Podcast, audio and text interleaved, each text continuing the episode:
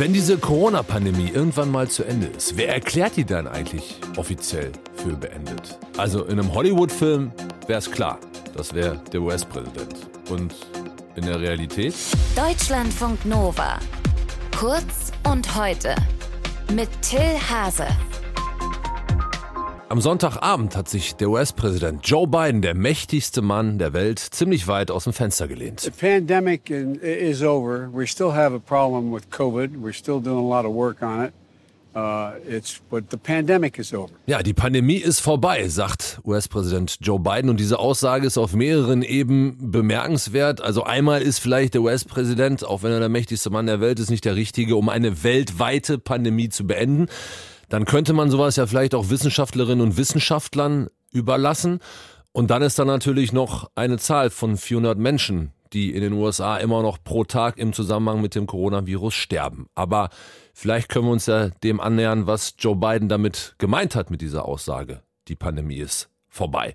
Wir reden darüber mit Dirk Brockmann, Modellierer, eigentlich Physiker und erforscht zur Ausbreitung des Coronavirus und ist jetzt bei mir in der Telefonleitung. Guten Morgen, Herr Brockmann. Guten Morgen, Herr Hase.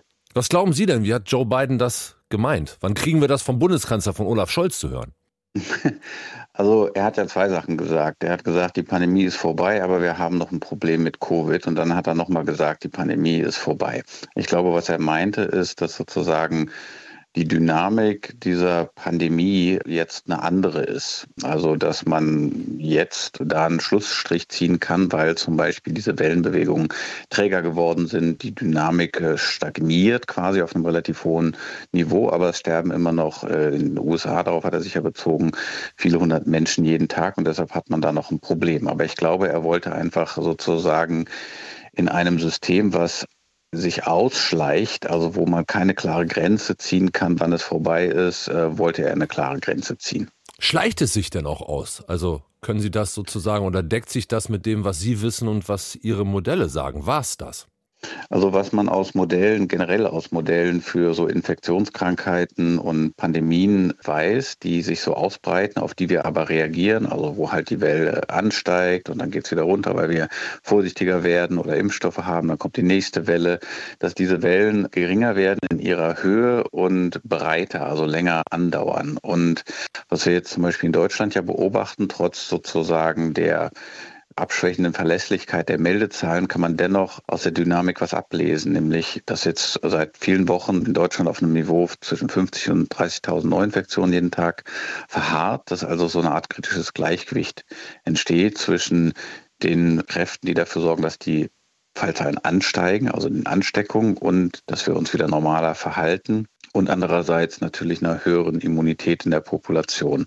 Aber das bedeutet nicht, dass man sagen kann, dass die Pandemie vorbei ist. Äh, wir haben ja einen leichten Anstieg von Zahlen und es gibt ja auch wieder immer neue Varianten. Das heißt sozusagen, was die Zukunft bringt, wird in erster Linie dadurch bestimmt, wie das Virus jetzt wieder auf, auf uns quasi reagiert.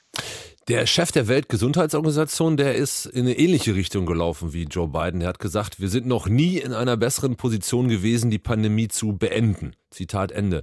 Was fehlt denn noch? Was müssten wir denn noch machen als Menschheit?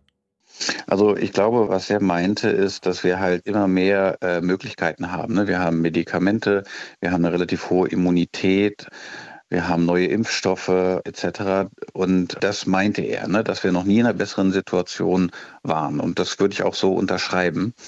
Das denke ich auch, auch weltweit bezogen.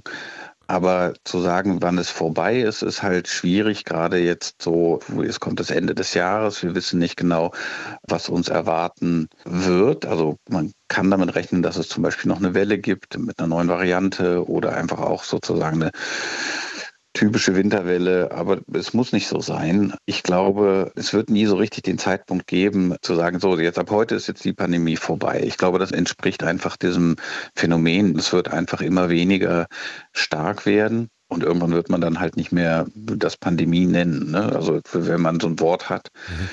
möchte man es ja verwenden für eine Situation und dann das unterscheiden von einer Situation, die eben nicht so ist. Aber das ist halt hier schwierig, sondern das ist eher so ein schleichender Prozess. Das ist halt wie wenn man sagt, ne, wenn jetzt grau immer dunkler wird, ist es irgendwann schwarz. Aber wenn man das halt immer kontinuierlich sozusagen verändert, ist es schwierig zu sagen, jetzt ist es schwarz. Ne? Das äh, ist halt schwer, weil man es immer noch dunkler machen kann. Joe Biden, der US-Präsident, hat die Corona-Pandemie für beendet erklärt. Wir haben das Ganze für euch mal ein bisschen eingeschätzt, zusammen mit Dirk Bockmann. Danke fürs Gespräch. Guten Tag für Sie. Tschüss. Ja, danke. Deutschlandfunk Nova. Kurz und heute.